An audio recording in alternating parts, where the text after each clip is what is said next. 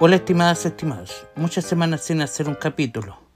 Y es que estuve trabajando de noche y en la semana empecé a sentir mucha presión entre el trabajo y vida personal. Y tuve un poco de bloqueo de escritor.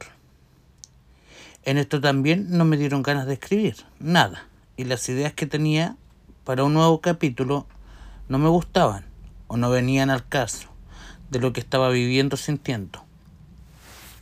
Pero hace unos días comencé a escribir nuevamente, en una madrugada de velado, y así empecé a formar esta pauta, que quiero tratar en más minutos, ya que hay mucha tela por cortar. Y bueno, comenzamos aquí. Estuve trabajando en un buen lugar. Como sabían, lo cambié por otro, ya que pensé que en el actual sería mejor. Pero de un día a otro cambió todo. Creo que tuve igual un poco de culpa en mi despido. Pero tampoco quiero dar lástima en eso, ya que igual ha sido todo difícil y distinto. El buscar trabajo, un poco más pesado o volver a lo que tenía. Aunque esos pensamientos fueron por muchos días, pero sé que di lo mejor también en este trabajo, que pensé que sería el mejor. Pero me resigné que nada volverá atrás y hay que seguir avanzando para poder tener nuevas cosas.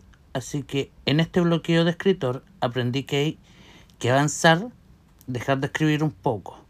Y cuando estés seguro, darte el permiso para escribir nuevamente y así comenzar a avanzar un poco cada día.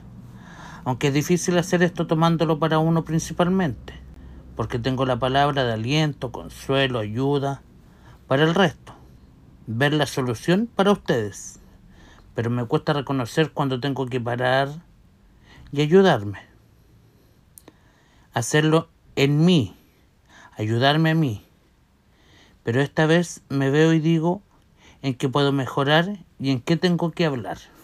Ustedes se dan cuenta cuando tienen que hablarse o darse tiempo para descansar o buscar la solución de algo que te incomoda tienes que darte el tiempo de calmar la mente un poco y después avanzar paso a paso. El exigirte te llevará a sentir peor en un largo plazo, comenzando con enfrentar lo que empezaste a maquinar desde tiempo. Enfrentar todo, y te digo esto porque me pasa a mí, y me costó darme cuenta, y con mucho tiempo y una terapia de por medio, y más caídas, me di cuenta que había que preocuparse por uno y tener una buena salud mental. Uno primero y empezar a pensar por ti, o por mí en este caso, primeramente.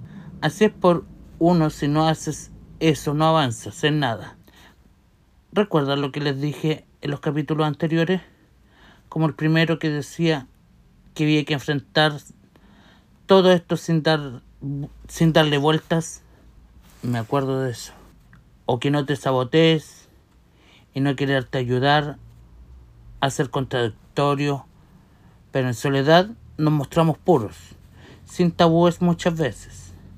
No empezamos los proyectos que queremos por miedo de que duren mucho o duren poco, de cómo lo tomarán el resto. Así que creo que seguiremos revisando y de dónde estamos dejando de lado todo lo que he dicho. Retomaremos con más fuerza esto. Espero me sigan acompañando, ya que gracias a ustedes sigo con esto.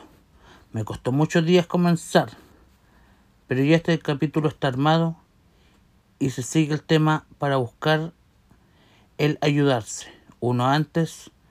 Así que sigue recordando que soy Hugo Lara y estás escuchando mi podcast Cómo ayudarte en depresión, yo primera persona.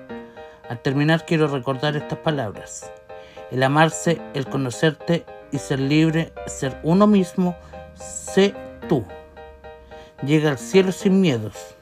Nos vemos en el próximo capítulo, queridas, queridos.